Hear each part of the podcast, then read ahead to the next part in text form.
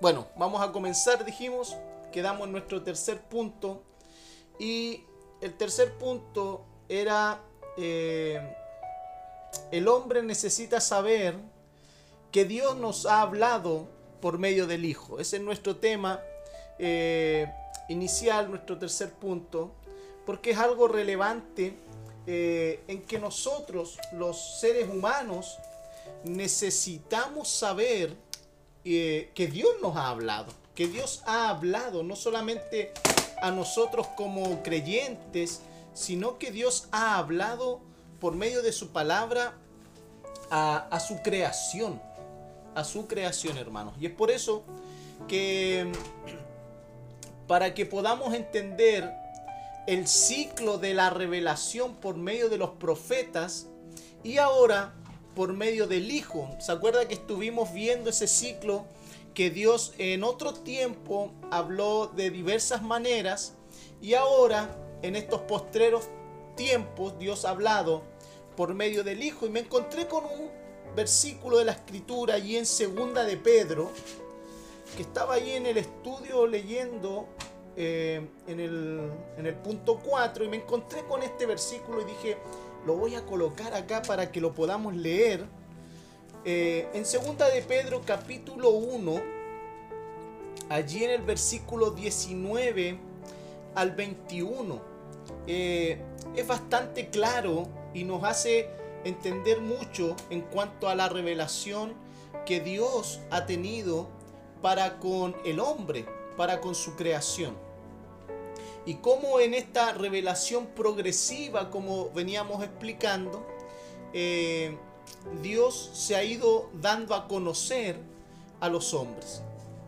Dijimos, segunda de Pedro capítulo 1, versículo 19 al 21. Dice, podemos confiar por completo en lo que dijeron los profetas y está muy bien que ustedes sigan cuidadosamente sus palabras. Sus profecías son como una lámpara que alumbra en la oscuridad hasta que llegue el amanecer, en el que Cristo, como la estrella de la mañana, les traerá nueva luz al corazón. Sobre todo, deben entender que ninguna profecía aparece en las escrituras por el deseo propio del profeta. Ninguna profecía fue dicha por el impulso de algún hombre. Todo lo contrario, los profetas hablaron de parte de Dios, guiados por el Espíritu Santo. Y hermanos, con este texto damos por cerrado lo que estuvimos viendo con referente al otro tiempo. Pero me gusta mucho cómo Pedro eh, expone cómo la nueva revelación o este nuevo pacto que es en el Hijo eh, lo compara con el, la estrella de la mañana, cómo Cristo es el nuevo amanecer en la vida del hombre, cómo Cristo es el nuevo amanecer, es en Cristo lo que antes era como una lámpara, porque dice como una lámpara que alumbraba en medio de la oscuridad. Las profecías, todo el Antiguo Testamento era una lámpara que alumbraba un mundo en medio de un mundo que vive en oscuridad. Pero en Cristo, hermanos, vino a ser el resplandor, vino a ser ese amanecer para el hombre, donde Jesucristo es la estrella que brilla en la mañana, es la estrella resplandeciente. Él es el que alumbra y el que da nueva luz al corazón. Hermanos, cuando el Señor eh, vino, vino a traer luz, vino a traer una, un nuevo pacto, una nueva luz. Ya no está, está este, como lámparas que eh, Dios utilizaba a sus profetas esporádicamente cuando Dios tenía que revelar un mensaje, sino que en Cristo la revelación de la voluntad y del propósito del Padre ha sido revelado completamente. Y es por esa razón que este texto se hace bastante clarificador. Ahora, esto es crucial. Las frases que estamos nosotros ahora viendo dicen claramente, Dios habló antes por los profetas y ahora por el Hijo. Por eso, hermanos, es Cristo ese amanecer. Es Jesucristo la estrella de la mañana. Es Cristo. Es en Cristo que todo lo anunciado por los profetas se cumple. Todo lo que fue anunciado en otro tiempo en Cristo comienza a alcanzar su cumplimiento. Se deslumbraban algunas cosas eh, y en Cristo todo ha sido expuesto a la luz. El reino de los cielos hoy está en medio de los hombres, en medio de nosotros. El reino de los cielos, como dice eh, el Nuevo Testamento, en el anuncio del Evangelio, el reino de los cielos se ha acercado, hermanos. Y el reino de los cielos se nos ha acercado por medio de la palabra dicha por medio de nuestro Señor Jesucristo. Los profetas y Cristo, hermanos, son muy diferentes. Y esto no tiene que ver con el hecho de que exista una diferencia en cuanto a carácter entre estos individuos, entre los profetas o el Señor. Quiero explicarme con referente a esto. No tiene que ver con la personalidad de un Isaías, eh, esta personalidad de Isaías que haya sido distinta a la de Cristo, o la de Ezequiel con la de Jesucristo. Más bien, eh, debemos nosotros saber que existe una gran diferencia en cuanto a la identidad del oficio. Y esto es algo, hermanos, que cambia todo, digamos, le da supremacía al Señor Jesucristo.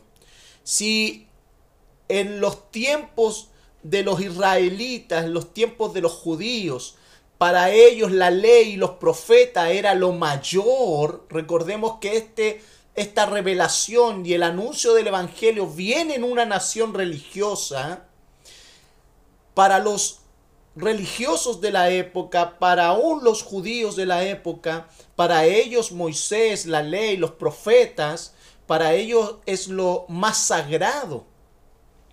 Pero debemos nosotros identificar esta diferencia que hay entre los profetas y el Señor Jesucristo. No queremos desmerecer lo que el Antiguo Testamento nos dice porque es palabra de Dios el Señor habló en otro tiempo. No podemos nosotros decir, bueno, nosotros tenemos el Nuevo Testamento y el Antiguo no. No, hermanos, es un error porque es rechazar también lo ya hablado por Dios. Es palabra de Dios y la palabra de Dios del Antiguo Testamento debe verse a la luz del Nuevo Testamento. ¿Por qué decimos que hay una diferencia en cuanto a la identidad del oficio? Eh, hermanos, tiene que ver con lo que menciona Juan, el Evangelio de Juan, en el capítulo 1, versículo 1 al 4, que es un texto muy teológico y es un texto donde nosotros eh, tenemos que entender claramente quién es el Señor Jesucristo y ese eh, es el tema que sigue después. Por eso tenemos que saber que Dios habló por medio del Hijo y no de cualquier hijo, sino que del unigénito Hijo, del único Hijo.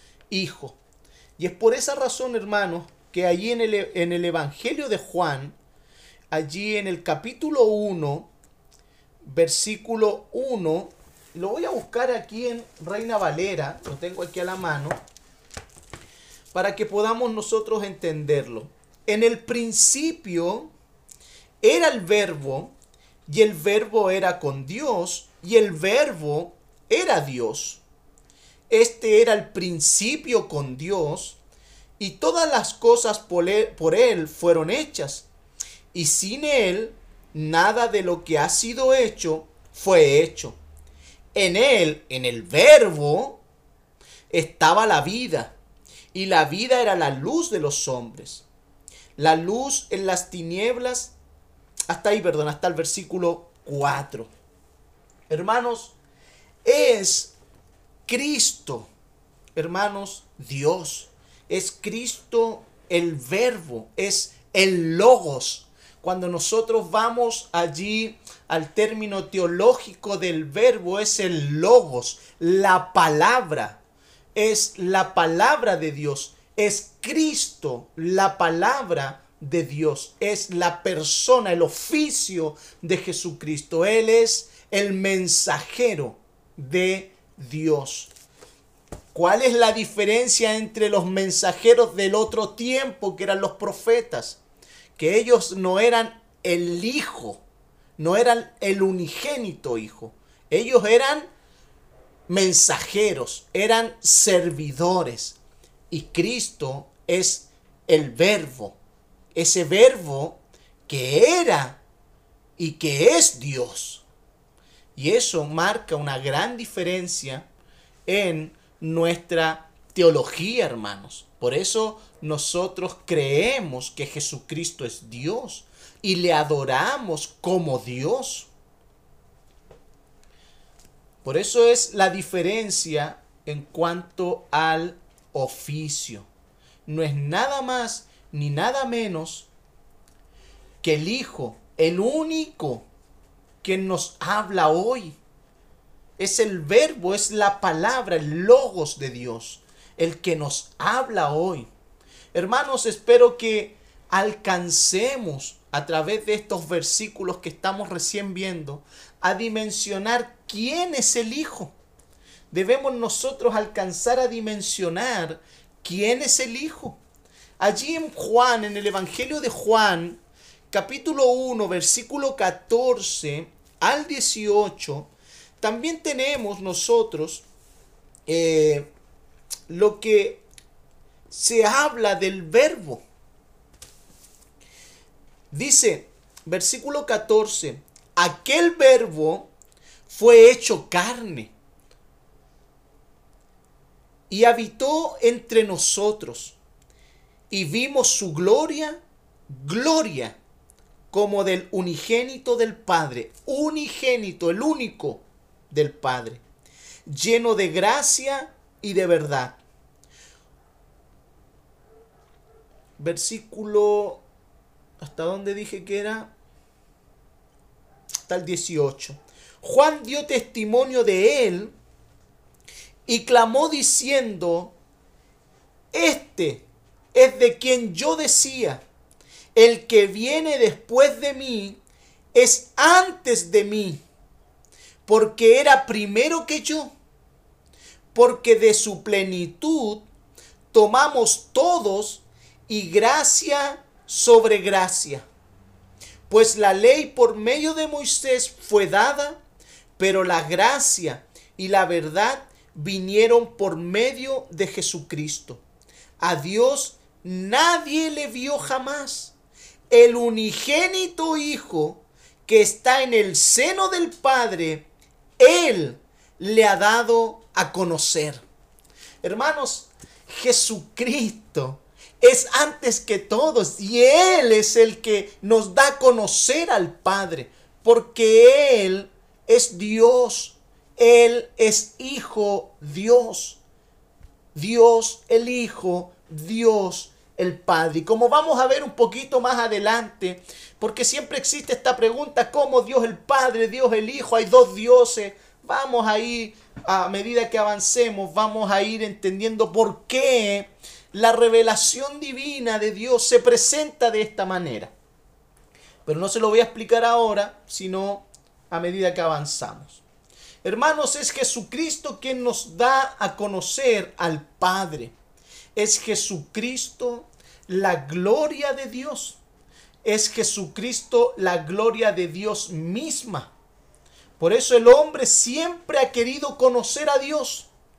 ¿Recuerdan lo que sucedió con los discípulos y su petición al Señor Jesús antes de que Él ascendiera a los cielos? ¿Cuál era la petición de sus discípulos? Nosotros lo vemos ahí en Juan 14, allí en el Evangelio de Juan 14, vemos lo que a todos los hombres les inquieta y quisieran experimentar. Allí en Juan 14, versículo 8 al 11. Felipe dijo, Señor, muéstranos al Padre.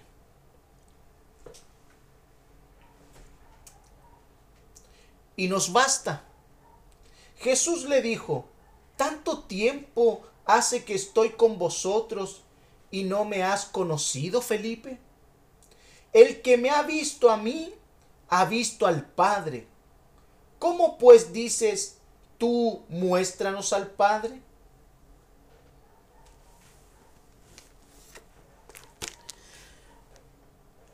¿No crees que yo soy en el Padre y el Padre en mí?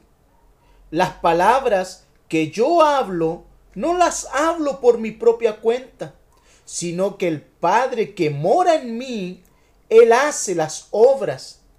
Creedme que yo soy en el Padre y el Padre en mí. De otra manera, creedme por las mismas obras o por las mismas señales como sale en otra versión. Por eso, hermanos, esto hace relevante al Hijo. Nadie puede compararse con el Hijo, ni los profetas, porque Cristo es el profeta, ni los sumos sacerdotes, ya que Cristo es nuestro sumo sacerdote el que expía los pecados para siempre. ¿Qué es lo que le pasaba a los judíos? Ellos tenían de gran estima a los profetas, a los sacerdotes, porque entraban al lugar santo, expiaban los pecados del pueblo una vez al año, pero nosotros en Cristo tenemos a nuestro profeta, sacerdote, sumo sacerdote y rey ya que Cristo es nuestro sumo sacerdote, Él es el que expía los pecados para siempre, según la orden de Melquisedec. O los reyes, porque también los antiguos eh, contemporáneos de los apóstoles consideraban al rey David o Salomón como lo mejor, lo, lo más extraordinario. Y Jesús es el rey de reyes y señor de señores. Y aún es más, su reino no tendrá fin, dice la escritura. Y estas enseñanzas, hermanos, en los días de Jesús eran irritantes a los oídos de los religiosos de aquel tiempo.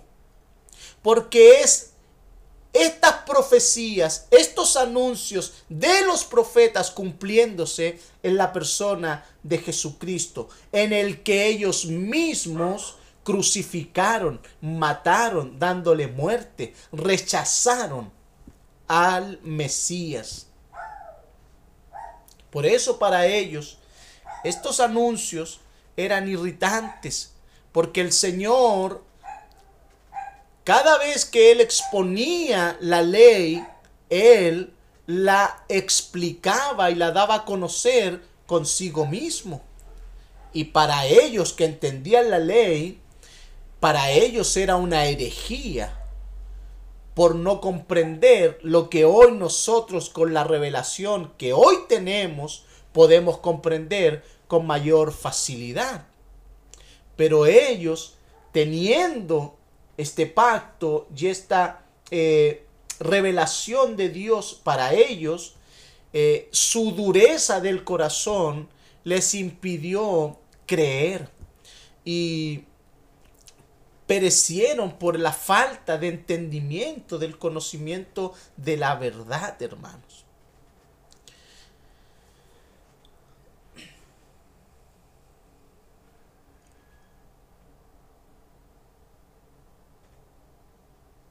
Por eso, hermanos, en nuestros días, muchos hombres quieren levantarse y sentirse superiores o con algún estatus religioso y muchos prefieren poner sus esperanzas o sus ojos en líderes y buscan si es un líder de renombre.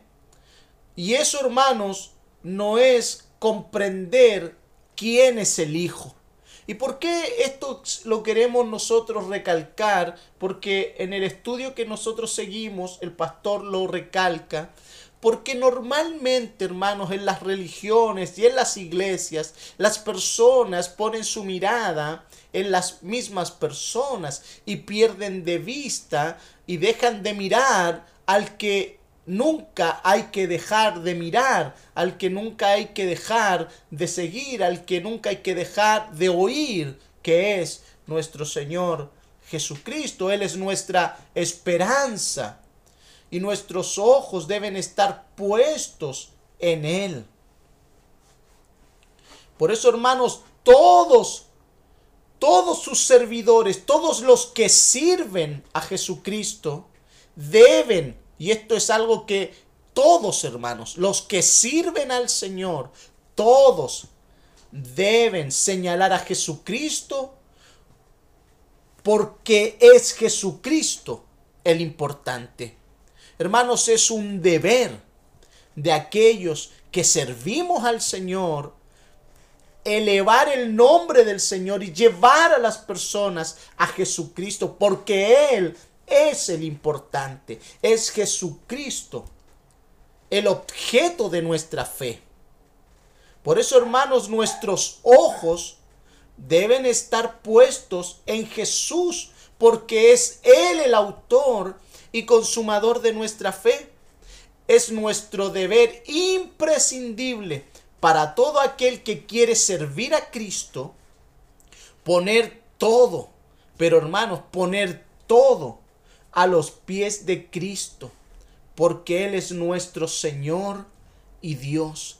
Hermanos, Dios, si hay algo que Él no compartirá con nosotros, con su creación, es su gloria.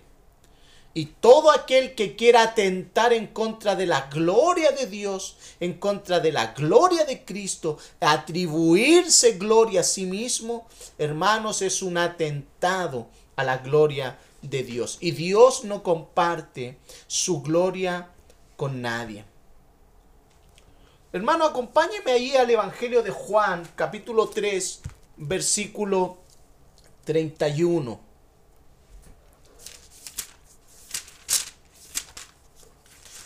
Allí en el Evangelio de Juan, en el capítulo 3, versículo 31, dice, El que de arriba viene es sobre todos. El que es de la tierra es terrenal. Y cosas terrenales habla. El que viene del cielo es sobre todos. Hermanos, Jesucristo es sobre todos. Porque Él ha traído el mensaje del cielo a los hombres. Él es sobre todos, hermano. Por eso nosotros no podemos perder de vista y debemos saber que Dios ha hablado por el Hijo y no por cualquier hijo, por Jesucristo el unigénito. Él es el Hijo. Hermanos, ¿con quién ¿O con qué podremos nosotros deslumbrarnos? ¿Con qué podríamos nosotros deslumbrar nuestros ojos si hermanos Jesucristo es profeta?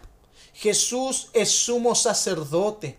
Jesús es rey de reyes.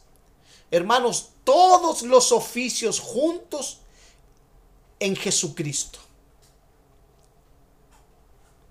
Por eso, hermanos, es Jesucristo quien nos habla, hermanos. Es Jesucristo el mensaje culminante. Es el mensaje completo. Es el mensaje pleno de Dios a los hombres. Y eso nosotros no podemos perderlo de vista. No podemos, hermanos. Para nosotros debe existir asombro acerca de la persona de nuestro Señor Jesucristo. Hermanos, ¿qué debemos comprender y aprender? Que cada uno de nosotros debemos tomar conciencia en, en, las muchas veces que venimos al culto. Hermano, escuche bien esto. Nosotros debemos tomar conciencia de las muchas veces que venimos al culto cada domingo y no reverenciamos las escrituras, que son el mensaje de Dios por medio del Hijo para nuestras vidas. Hermanos, muchas veces y en muchas ocasiones hemos ido al templo, nos hemos reunido aún en estas instancias de clase y no hemos reverenciado las escrituras porque no hemos sido conscientes que es Dios quien nos ha hablado.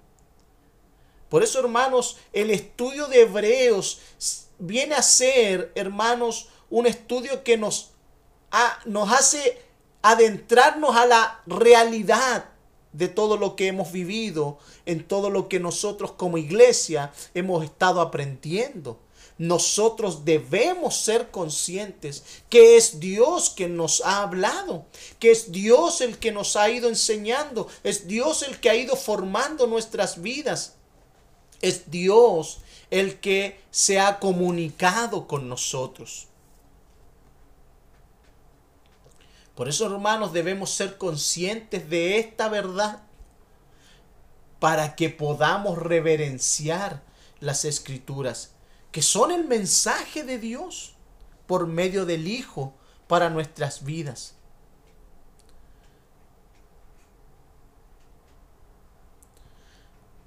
Hermanos, muchas veces no tenemos la conciencia acerca de la palabra de Dios. Hasta nos da muchas veces nos da lo mismo y hasta nos damos el placer de desatender, de ignorar, de no obedecer lo que Dios mismo nos está diciendo. Y eso es algo que nosotros, por lo cual debemos ser conscientes y arrepentirnos, hermanos. Y arrepentirnos pedirle perdón al Señor. Porque en muchas ocasiones usted se conoce y yo no voy a estar aquí tratando de darle una infinidad de ejemplos para ver si eh, con alguno usted se identifica. Usted sabe, yo sé las muchas veces que yo he desatendido la palabra de Dios, que la he ignorado, que no le he dado el valor, que no he sido consciente, que me ha dado lo mismo y que no he obedecido lo que Dios mismo me ha estado diciendo. Por eso, hermanos, Hebreos capítulo 2, versículo 1 y 3, nos dice algo muy interesante.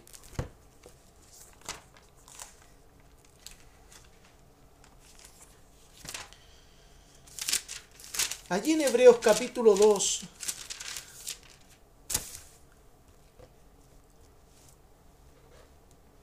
versículo 1 al 3.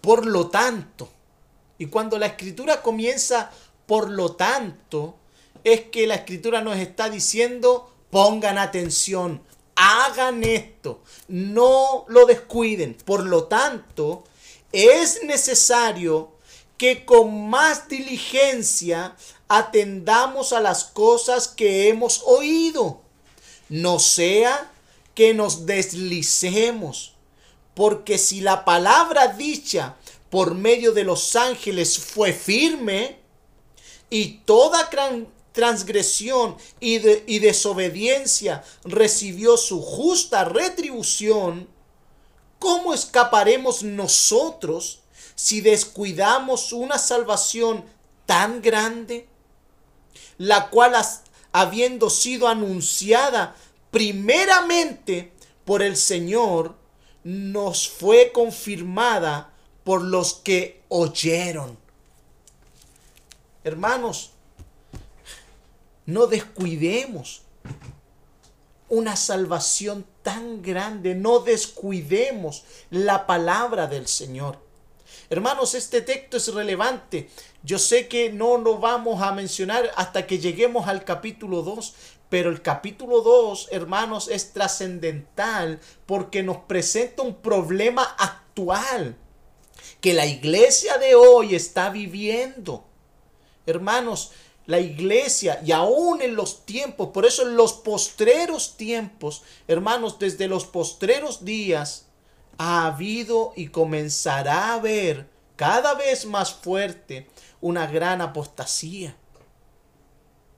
Y vamos a llegar a este punto, donde vamos a descubrir y darnos cuenta que no debemos descuidar y que el peligro del descuido nos puede llevar al desliz, a ser arrastrados por cualquier otra cosa que estemos oyendo, que no sea Jesucristo. Por eso, hermanos, el texto comienza, Dios nos ha hablado.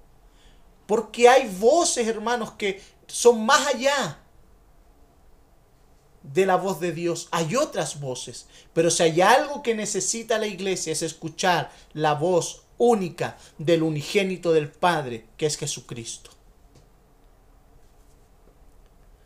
Por eso, hermanos, debemos tener tal conciencia, debemos tenerla de la manera, aún de esta manera privada, al leer la Biblia.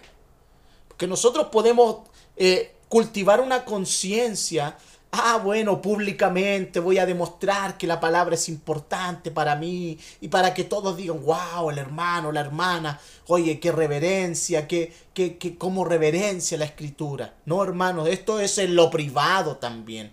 Cuando esa reverencia es, es tal en mi vida, en lo privado yo reverenciaré la escritura. Será la escritura para mí algo importante, valiosísimo valioso para mi alma, porque es Dios quien me ha hablado.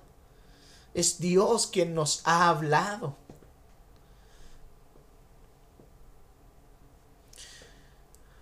Por eso, de manera privada o de manera pública, o cada domingo, cada clase, hermanos, no olvidemos que es Dios.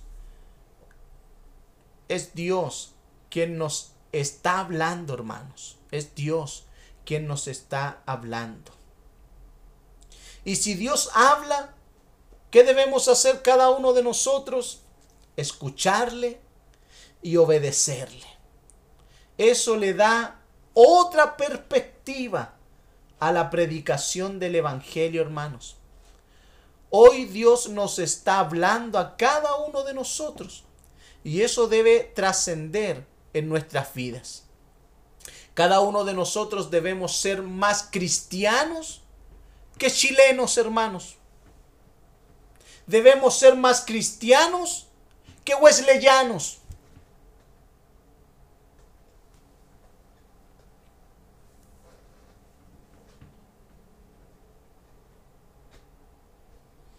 Hermanos, ¿por qué digo esto? Porque las personas somos capaces de abrazar y defender y de identificarnos con una misión con todas sus fuerzas, pero no se identifican con la palabra de Dios. No se identifican, no hacen el mismo esfuerzo, no tienen el mismo celo por eso nosotros debemos ser más y más cristianos que cualquier otra cosa. Por eso, ¿cuál era el sentir de Pablo por los Gálatas, hermanos? Allí en Gálatas 4:19. ¿Cuál era el sentir de Pablo por los Gálatas? Allí en Gálatas 4:19. Hijitos míos, por quienes vuelvo a sufrir dolores de parto hasta que Cristo sea formado en vosotros.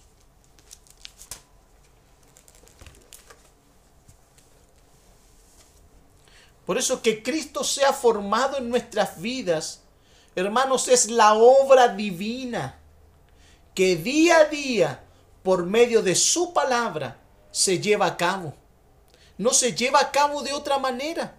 Hermanos, la obra divina de que Cristo sea formado en la vida de un creyente no se lleva a cabo por medio de rituales, por medio de pertenecer, por medio de hacer, por medio de estar o no estar. Hermanos, el discípulo cristiano es formado por medio de la palabra de Dios, una palabra que es atendida, una palabra que es oída, una palabra que es reverenciada, una palabra que es obedecida, que es una palabra la cual reverencia el alma, el corazón de un creyente. Por eso nosotros debemos atenderla con diligencia y mucha reverencia, porque es Cristo, hermanos. Él es Cristo el que nos ha hablado. En cuarto punto, hermanos, el hombre necesita saber quién es este Hijo por quien Dios nos ha hablado. Estuvimos viendo en el tercer punto que el hombre necesita saber que Dios nos ha hablado por medio del Hijo. Y el cuarto punto nos dice que el hombre necesita saber quién es este Hijo por quien Dios nos ha hablado. Para el hombre es fundamental conocer y entender quién es el Hijo para nosotros los creyentes, para el ser humano, debiese ser algo fundamental entender y conocer quién es el Hijo, por quien Dios nos ha hablado. El texto que estamos estudiando ahora y los subsiguientes nos irán dando una pequeña mirada, una muestra de quién es el Hijo, hermanos lo que nos menciona la carta y toda la Biblia, ya que es extraordinario, pero aún así hay mucho más que llegaremos a conocer de la gloria y grandeza del Hijo. Por eso se hace, hermanos, iluminador lo que vimos en el ejemplo acerca de las crónicas de Narnia. No sé si se recuerda entre Lucy, este diálogo entre Lucy y Aslan. Y ahora yo quiero ejemplificarlo ya con la persona de Jesucristo y un creyente. ¿Ya? Y lo voy a ejemplificar de esta manera. Un creyente se encuentra con Cristo y le dice a Jesús, este creyente le dice a Jesús, ¿eres cada vez más grande? ¿Más glorioso? Y Cristo le dice, no, yo siempre he sido igual. Lo que pasa que cada vez que tú crezcas más en el conocimiento de quién soy yo, me verás más grande. Y eso es lo que sucede en la vida del creyente. No es que nosotros a medida que vamos avanzando en la fe y en el conocimiento de Jesús, Él se haga recién más glorioso. Él ya es glorioso. El asunto es que nosotros crecemos en una mejor percepción de quién es el Hijo. Por eso, hermanos, no podemos cerrar esta sección sin que cada uno de nosotros veamos más de Cristo. El texto nos deja ver que Cristo es todo, es sacerdote, profeta y rey. Estos nombres los vemos en medio del texto que nosotros estamos viendo desde el versículo 2 en adelante. Bueno, desde el versículo 1 en adelante, perdón. Cristo es quien ha sido constituido heredero de todo, hermanos.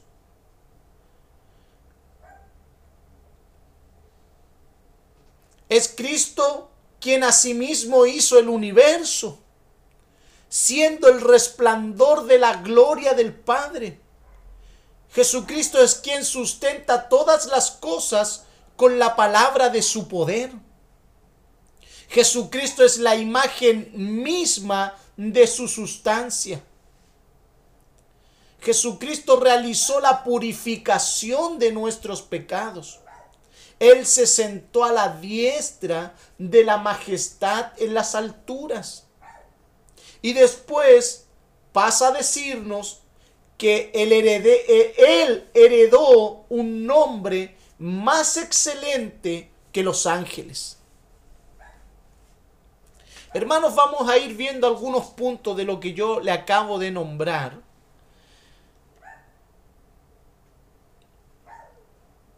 Para que podamos ver quién es ese hijo por quien Dios nos ha hablado.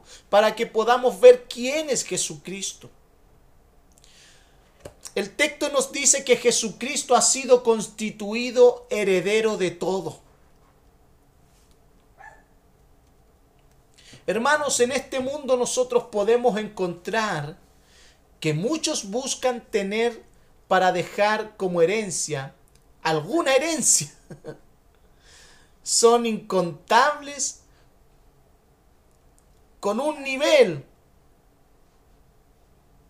quizás como el de Bill Gates, herencias que son incontables millonarios que no saben ni lo que tienen y nosotros no nos imaginamos lo que llegan a tener.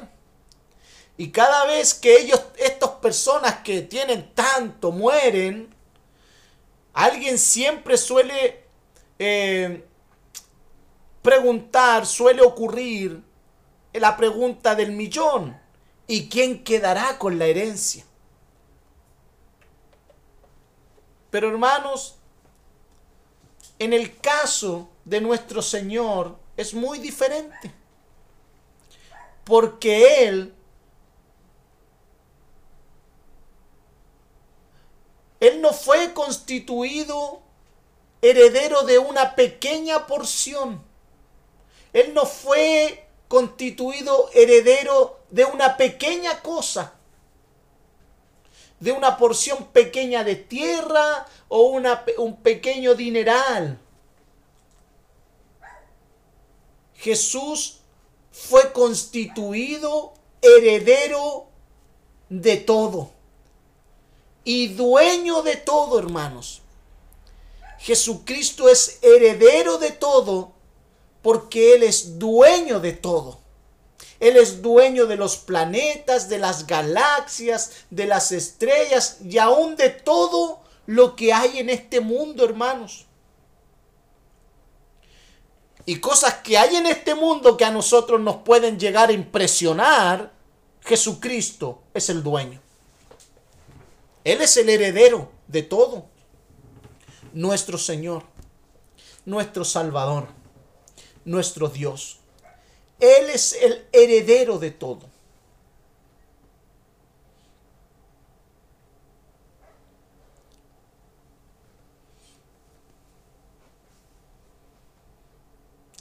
Hermanos, Jesús es dueño de todo. Jesús es heredero de todo, de todo, de todo, hermanos. Y cuando vemos esta verdad a la luz de la palabra, y vemos esta verdad a la luz de la tentación que Jesucristo eh, experimentó, la cual es narrada en los evangelios. Nosotros podemos ver y entender la clase de maldad o la clase de mal que habita en Satanás. Recuerde que ya Jesucristo había sido designado heredero de todo.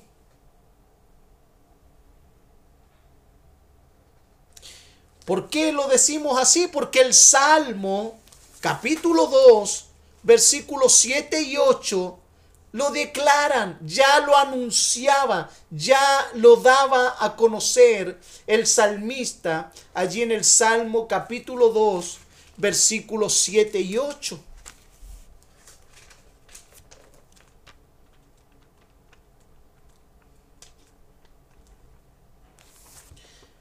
Allí en el Salmo 2, hermanos, capítulos 7 y 8, la palabra dice de esta manera, yo publicaré el decreto. Jehová me ha dicho, mi hijo eres tú.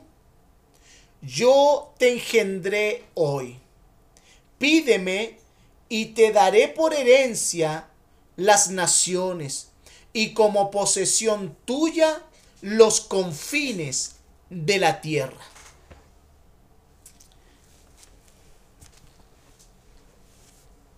Hermanos, Jesús es dueño de todo.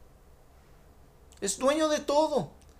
Y allí vemos a Satanás, hermanos, en la tentación que nos presenta el Evangelio, cuando Satanás tentó al Señor, cuando el Espíritu lo llevó al desierto. Vemos a Satanás ofreciéndole dos o tres cositas que no son nada. Y vemos allí, hermanos, la necedad de Satanás, pero vemos el grado de mal que hay en él.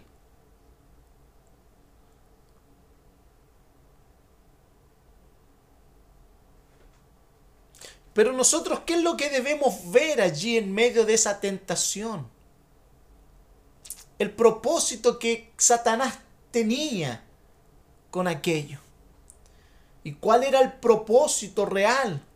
Era distraerlo del propósito y del plan de su Padre.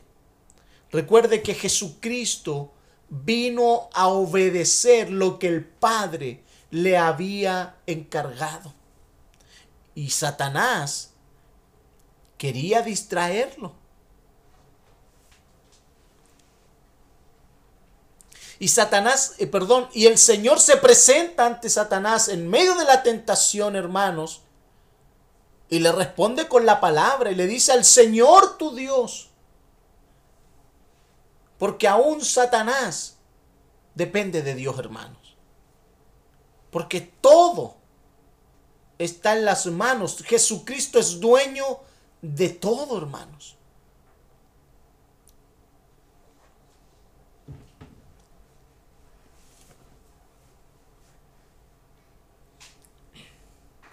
Dios es Dios de todos. De todo y de todos.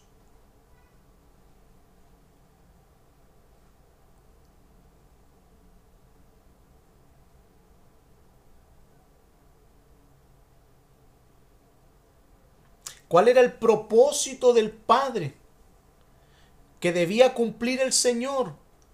Era establecer su reino y la salvación por medio del Evangelio de la gracia.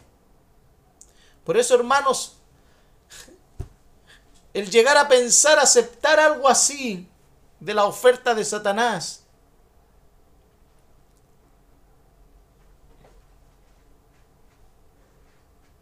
era dejar todo, era dejar una gran herencia por migajas por migajas.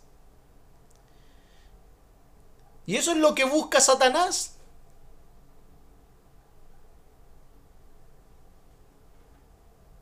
Que el Hijo buscara fuera de tiempo y fuera de la voluntad del Padre su herencia.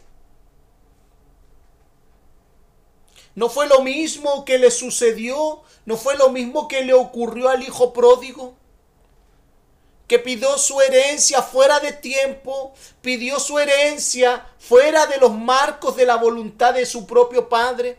Y de ahí podemos ver las consecuencias del Hijo pródigo, los resultados del Hijo pródigo. Mas nuestro Señor Jesucristo rechazó aquello. Nos dejó un ejemplo a seguir.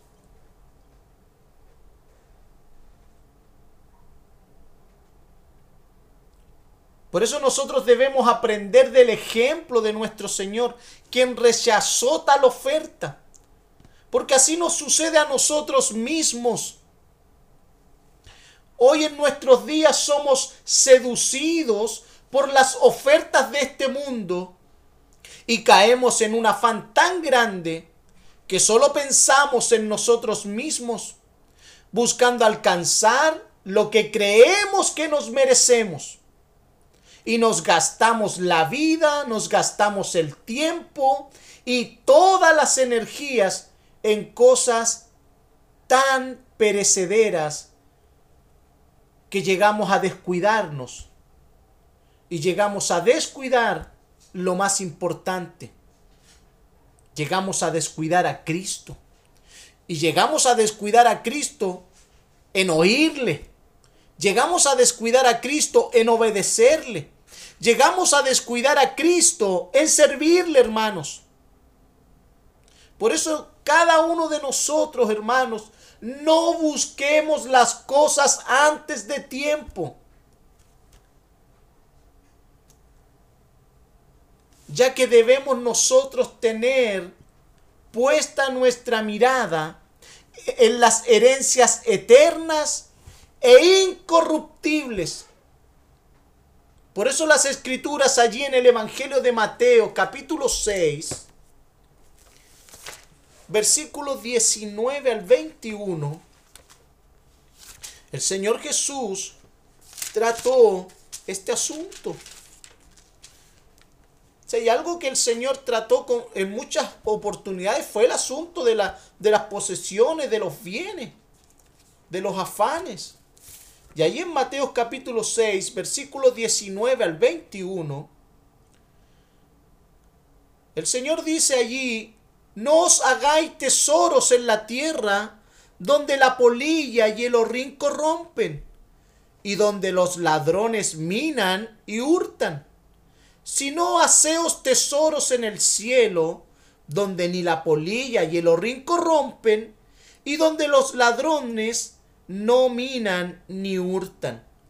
Porque donde esté vuestro tesoro, allí estará también vuestro corazón.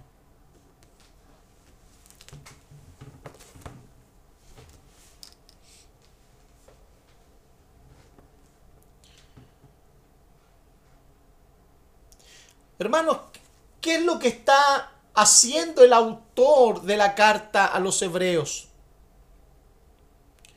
Hermanos, es llevarnos a que comprendamos que Cristo es el heredero de todo.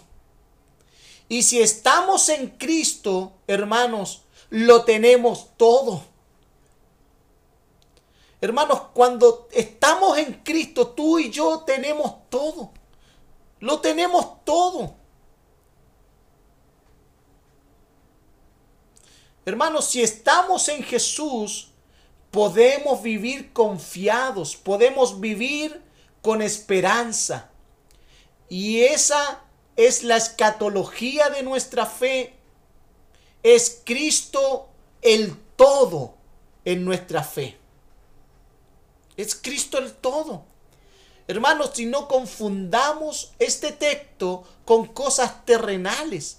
Porque hermanos, yo no estoy diciendo que usted ah, tiene a Cristo y usted no va a vivir ninguna necesidad. No, hermanos, yo no estoy diciendo eso. Estoy diciendo que los que estamos en Cristo tenemos toda la seguridad en Él, en sus herencias, en sus riquezas en gloria, sean en esta vida o sean en la que viene.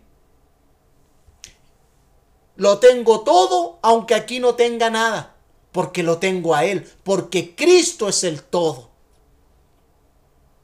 Y cuando yo tengo a Cristo, hermanos,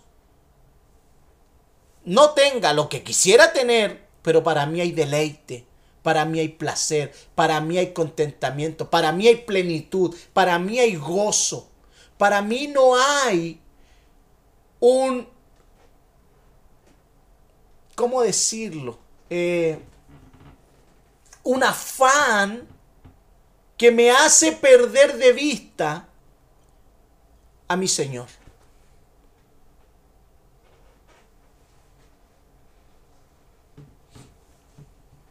Por eso en Cristo podemos vivir con esperanza, confiados. Y esa debe ser la escatología de nuestra fe. Es Cristo el todo en nuestra vida. Es Cristo el todo en nuestra fe. Mire, veamos lo que dice segunda de Timoteo, capítulo 2, versículo 11 y 13.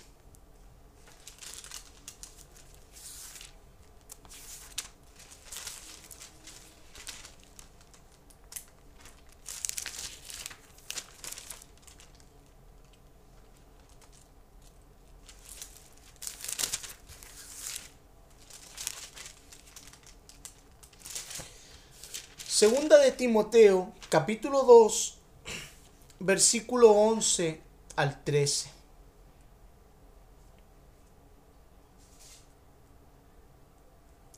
Palabra fiel es esta. Si somos muertos con Él, también viviremos con Él. Si sufrimos, también reinaremos con Él. Si le negamos, Él también nos negará. Si fuéramos infieles, Él permanece fiel. Él no puede negarse a sí mismo.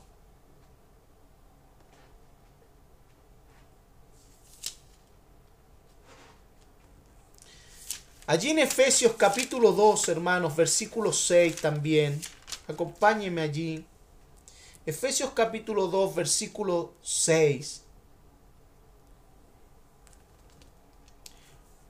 Nos dice, y juntamente con Él nos resucitó y asimismo nos hizo sentar en los lugares celestiales con Cristo Jesús. Hermano, ¿y por qué yo le leo estas citas bíblicas? Porque estas citas son parte de nuestra y deben ser parte de nuestra escatología, de nuestra firmeza de fe, ¿Por qué creemos? ¿Por qué nosotros servimos al Señor? ¿Por qué nuestra esperanza está en Él? ¿Por qué nuestra vida no está puesta en Mahoma? ¿Por qué nuestra vida no está puesta, no sé, en cualquier otro ídolo? Está puesta en Jesucristo.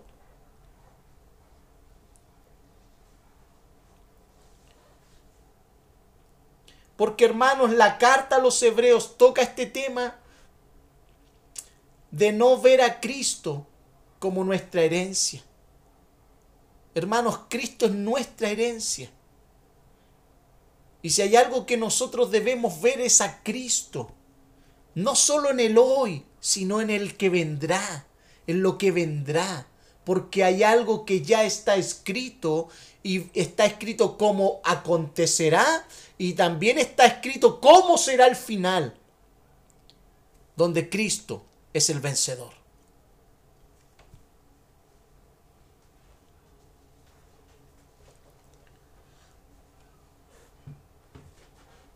Hermanos, en aquellos días, los hermanos que recibieron esta carta estaban siendo tentados a dejar a Cristo por las cosas de este mundo.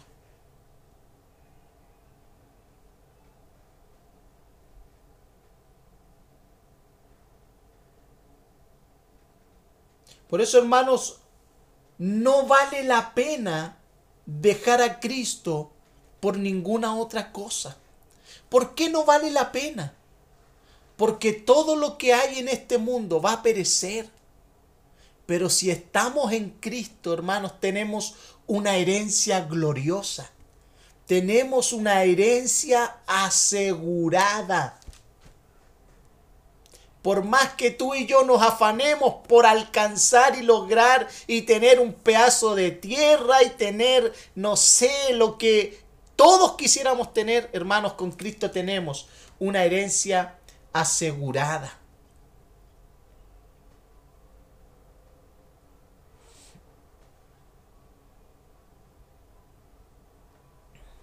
Por eso aferrémonos a Cristo. Es Cristo el heredero de todo. Por eso nuestra escatología de que el final, el final hermano está asegurado.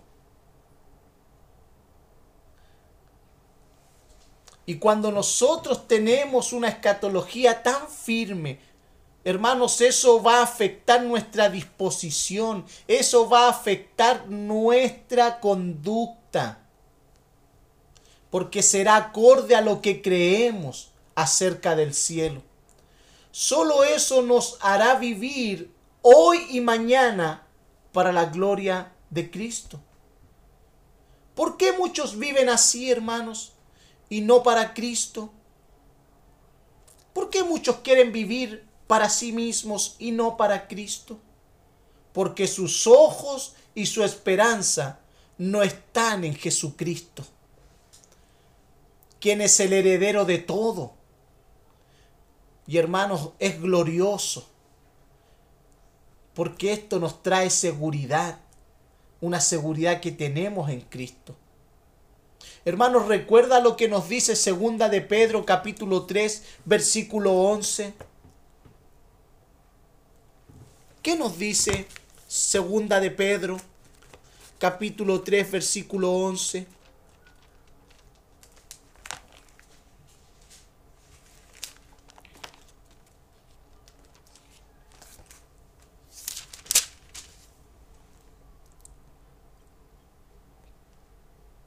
Puesto que todas estas cosas han de ser desechas, ¿cómo no debéis vosotros andar en santa y piadosa manera de vivir? Hermanos, si sabemos, si la palabra nos dice que todas las cosas de este mundo perecerán, si ya lo sabemos, Pedro nos dice, entonces, ¿cómo? ¿Cómo no vamos nosotros a vivir de una manera diferente, de una manera santa, de una manera piadosa, de una manera que agrade a Dios? Hermanos, nosotros sabemos anticipadamente. Y hermanos, por eso se hace tan importante escuchar a Dios. Porque muchos creyentes viven un evangelio sin escuchar a Dios y por no escuchar a Dios y no atender a su palabra, es que descuidan lo que ya ha sido anunciado. Y por ende, hermanos,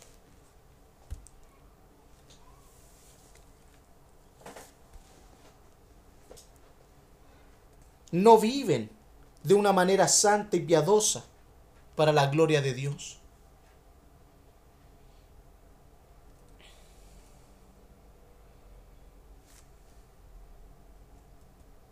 También nos dice asimismo que Él constituyó el universo, que Dios, Jesucristo creó todo y lo sustenta con el poder de su palabra, hermanos. Notemos que Él creó todo lo conocido y lo que no conocemos. El Creador es quien nos ha hablado, a ti y a mí, hermano. No sé si le estamos tomando el peso a esto. No sé si estamos nosotros alcanzando a dimensionar lo que esto significa. El creador es quien nos está hablando. Eso es lo que nos dice Colosenses capítulo 1, versículo 15 al 19. Eso es lo que nos dice Colosenses.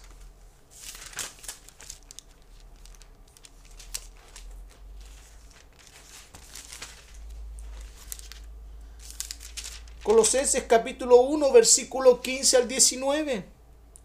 Él es la imagen del Dios invisible, el primogénito de la creación, porque en Él fueron creadas todas las cosas, las que hay en los cielos y en la tierra, visibles e invisibles, sean tronos, sean dominios, sean principados, sean potestades, todo fue creado por medio de Él y para Él.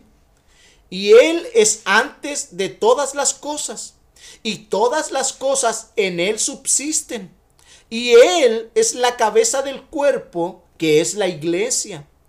Él, que es el principio, el primogénito de entre los muertos, para que en, en todo tenga la preeminencia. Por cuanto agradó al Padre en Él habitase toda plenitud y por medio de él, hasta el 19 dije, hasta ahí hermano, por cuanto agradó al Padre en él, habitase toda plenitud.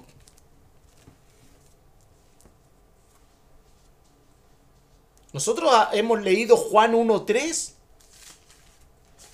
que dice el Evangelio de Juan 1.3.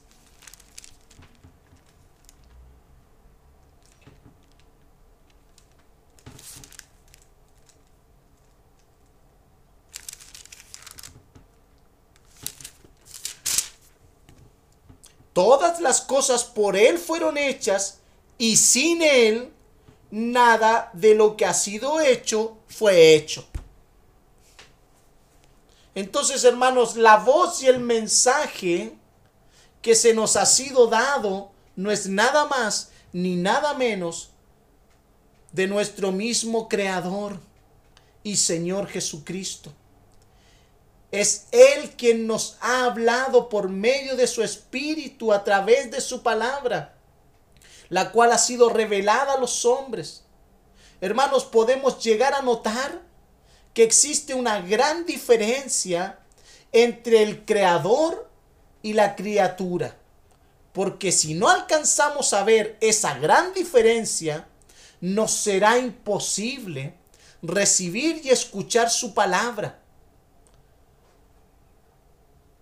Pero entender esta verdad, hermanos, sin duda alguna, hará una gran diferencia en cómo cada uno de nosotros escuchemos la palabra de su voz. Si tú y yo entendemos, hermano, esto hará una gran diferencia en cómo nos relacionamos con su palabra y en cómo la obedecemos. Por eso tal gracia será evidente. Hermanos, esta gracia es evidente. Será evidente y lo va a notar tu hermano, lo va a notar tu familia, lo notará tu pastor, lo notará tus compañeros de trabajo, lo notarán tus conocidos que son incrédulos, notarán que algo distinto estás experimentando en tu vida.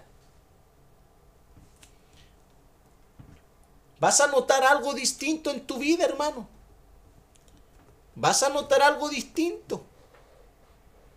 Los que te conocen, cuando tú tienes una recepción distinta, una disposición distinta a las escrituras, los que están a tu alrededor lo van a notar. Lo van a notar.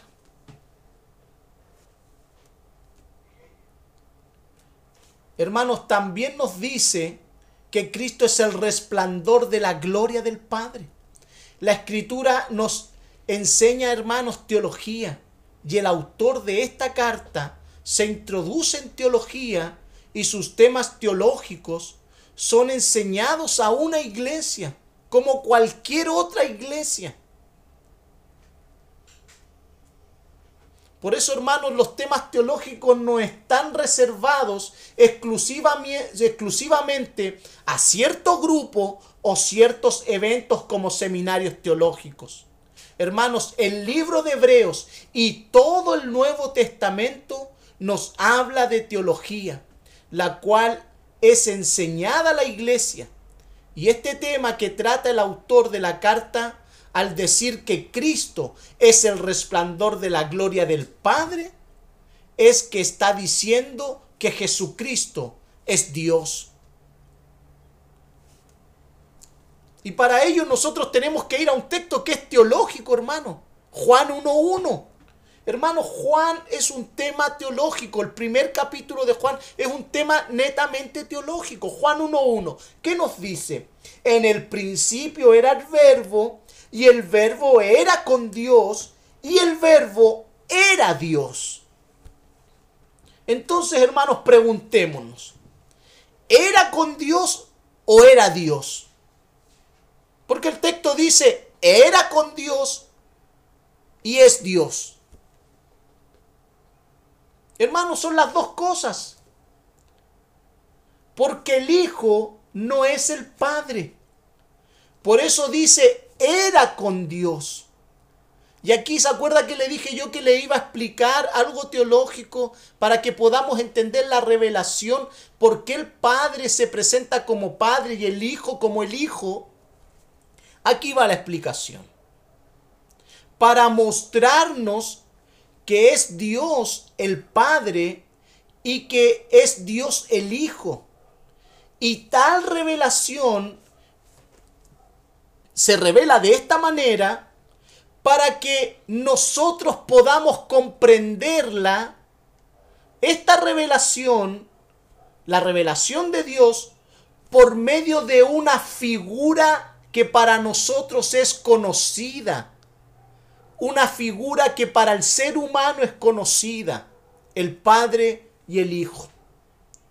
Si Dios se hubiese revelado con cualquier otra figura que para nosotros no fuese conocida, no fuese familiar, no, no fuese comprensible en la relación de un padre y de un hijo, nos sería tremendamente difícil comprender cómo Dios se iba revelando. Dios se revela progresivamente y Dios también se revela de acuerdo a la capacidad del ser humano a lo que el ser humano conoce.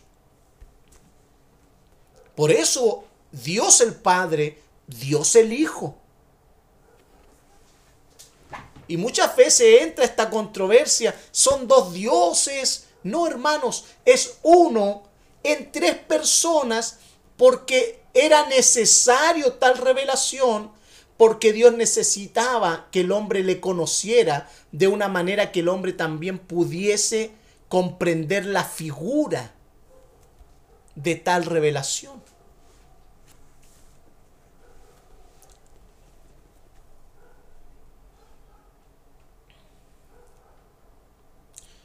Hermanos, está muy claro. El texto es muy claro. Jesucristo es Dios. Y es esta la revelación de Dios a los hombres. Jesucristo es Dios. Y cuando nosotros vemos el Nuevo Testamento, la vida y el ministerio de Cristo, hermanos, son solo destellos de su incomparable gloria. Lo que nosotros vemos en los evangelios, hermanos, no es toda la gloria de Dios, es son destellos de su gloria. Hermanos, nosotros no podríamos soportar ver a Cristo en todo su esplendor. Hermanos, caeríamos muertos. Hermanos, lo que tú y yo vemos en las escrituras son solo destellos. Es como el sol, hermanos, es como el sol. Cuando tú y yo vemos el sol, lo que en realidad estamos viendo es solo su destello. Son los rayos del sol los que nosotros vemos. Pero no podemos ver su superficie. Nosotros cuando vemos el sol no vemos la superficie del sol. Nosotros vemos sus rayos. Y como no podemos ver su superficie, mucho menos podríamos caminar en esa superficie sin ser consumidos. Hermanos, es lo mismo con nuestro Señor Jesucristo. La gloria de Cristo sin resplandor no es gloria. El sol sin sus rayos no es sol. Por eso, hermanos, ningún hombre puede ver a Dios solo. No puede. Ningún hombre podrá ver a Dios solo. Solo podemos ver sus destellos de gloria.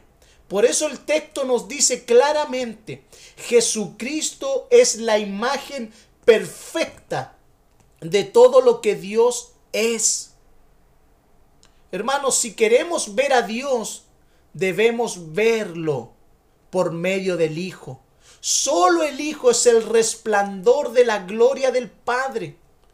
Por eso, hermanos, si Cristo no fuese Dios, nuestra fe sería vana y estaríamos en idolatría cada vez que le cantamos, cada vez que le adoramos, cada vez que oramos en su nombre. Estaríamos en idolatría tú y yo. Ahora, ¿por qué tú y yo le adoramos, le cantamos, oramos en su nombre?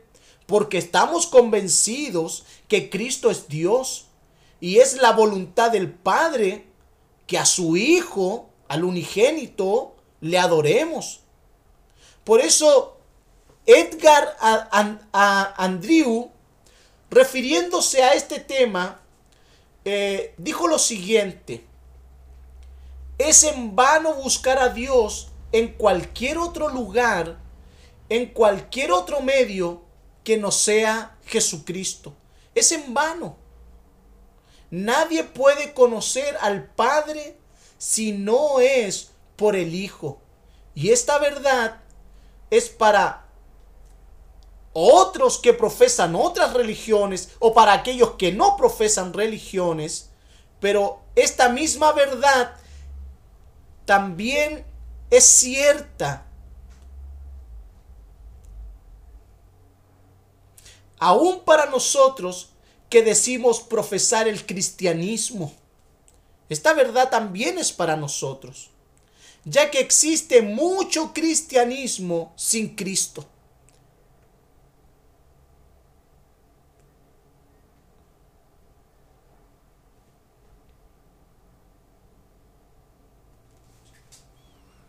Y aunque le parezca algo exagerado, hermano, es una realidad lamentable y cada vez esto va aumentando cada vez más. Cada vez más.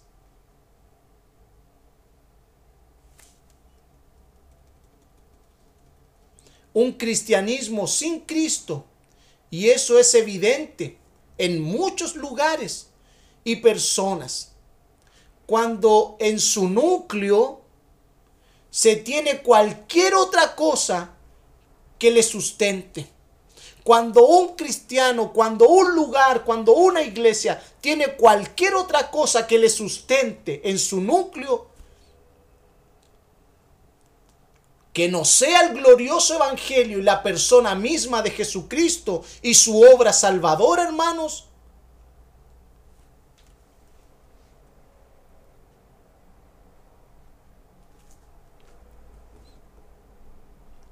es estar viviendo un cristianismo sin Cristo.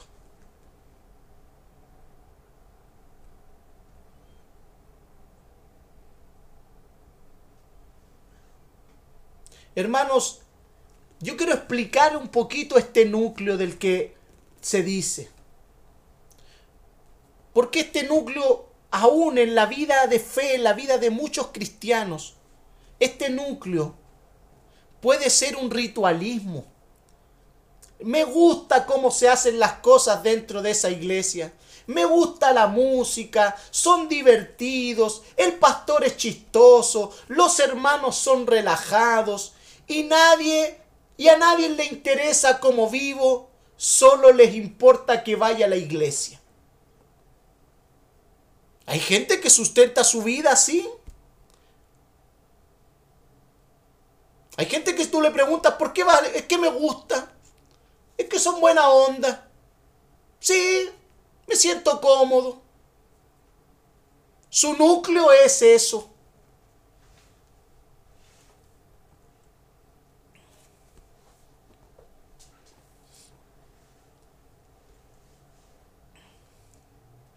También el núcleo puede ser el intelectualismo, el querer saber más que los demás y adquirir un, conocimiento solo intelectual. Hay gente que va, que busca, está en medio de las filas de una iglesia por movido por el intelectualismo.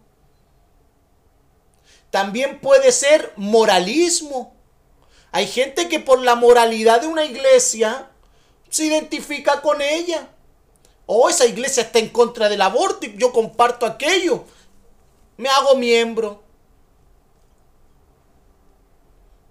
Ellos están en contra de cualquier abuso, yo también. Hay personas que, que les gusta ayudar a los necesitados. Y en esa iglesia hay un grupo de ayuda. Y eso a mí me gusta. Hay gente que, iglesias que se involucran en la política. Y gente que le gusta la política y se involucra a través de la iglesia para llegar a la política. También hay gente que se identifica con un celo religioso por la corporación, por la misión a la que ha pertenecido por años. Hermanos, puede ser un sinfín de cosas que a mucha gente los hace tener un núcleo distinto al que las sagradas escrituras nos señalan. Hermanos, si Cristo no es el foco, si Cristo no es el núcleo de nuestra atención en la fe que profesamos, hermanos, estamos viviendo un cristianismo sin Cristo. Y solo Cristo, porque Él es el todo. ¿Por qué solo Cristo? Porque Él es el todo. Debe ser solo Cristo, hermano, solo Cristo, solo Cristo, ya que por medio de Cristo nosotros llegamos al Padre. Nadie puede ir al Padre si no es por medio de Él. Y eso es lo que dice Juan capítulo 14, versículo 1 al 6. Eso es lo que nos dice Juan. Se lo voy a leer, ya nos queda muy poquito, hermanos. Juan capítulo 14.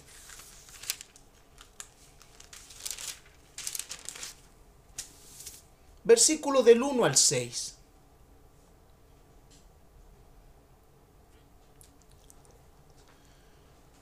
No se turbe vuestro corazón.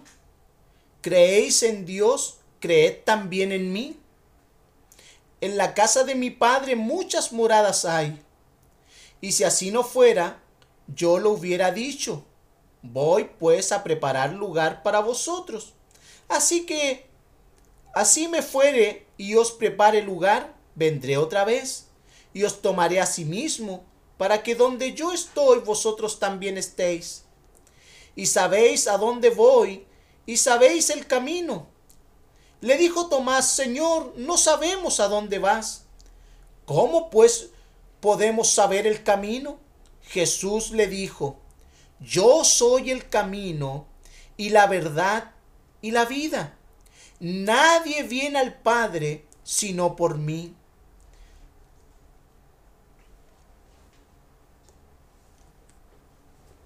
Es Jesucristo, hermanos.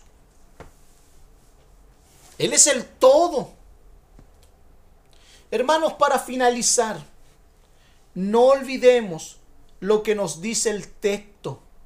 El Señor Jesucristo sustenta todo con el poder de su palabra. Hermanos, y cuando la escritura dice todo, es todo. Pero todo lo creado se sostiene por su poder.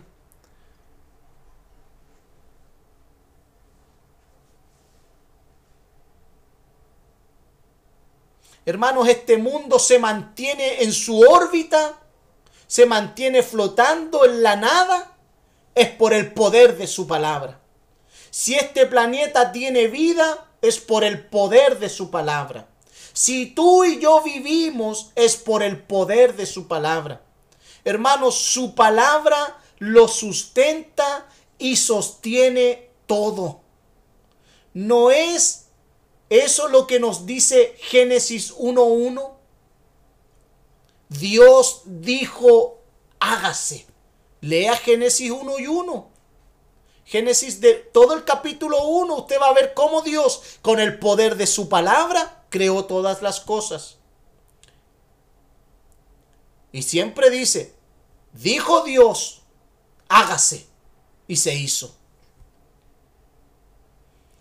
Hermanos, y se hizo todo lo que conocemos y aún lo que no conocemos. fueron creados por el poder de su palabra. Por eso, hermanos, tú y yo no podemos desestimar la palabra revelada. Dios nos ha hablado por medio del Hijo.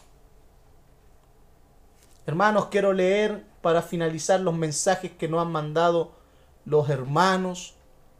Permítame, dice el hermano Cristian, Apocalipsis 19:3. Estaba vestido de una ropa teñida en sangre y su nombre es el Verbo de Dios. El hermano Gabriel González, ayúdenos el Señor a considerar esta clase, ya que esto cambiará nuestra disposición al escuchar cada vez que se abren las escrituras. Aún cambiará nuestra actitud al momento de cantar las alabanzas que hablan de las virtudes de aquel que nos sacó de las tinieblas a la luz admirable. Gracias por la enseñanza del capítulo 1. Amén, hermano. Allí leí esos mensajitos. Hermanos, no nos olvidemos. Dios nos ha hablado y no nos ha hablado por cualquier persona.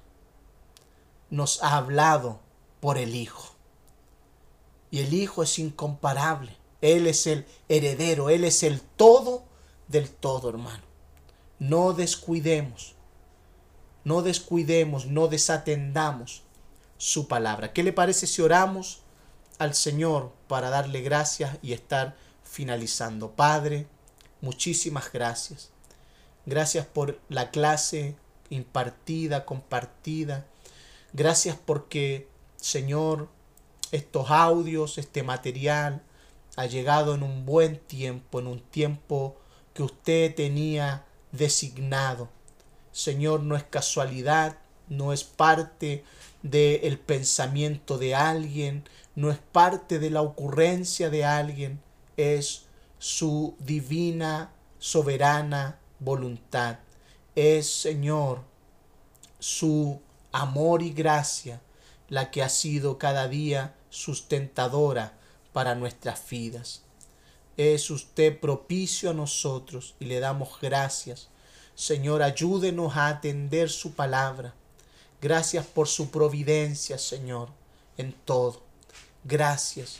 Ayúdenos a comprender, atesorar las verdades de su palabra, mantenernos en ella, abrazarlas con temor, con reverencia, porque son su palabra, dichas por nuestro Señor y Salvador, Jesucristo nuestro Dios, nuestro Señor. Gracias. En su nombre le damos gracias. Amén y amén. Bueno, hermanos,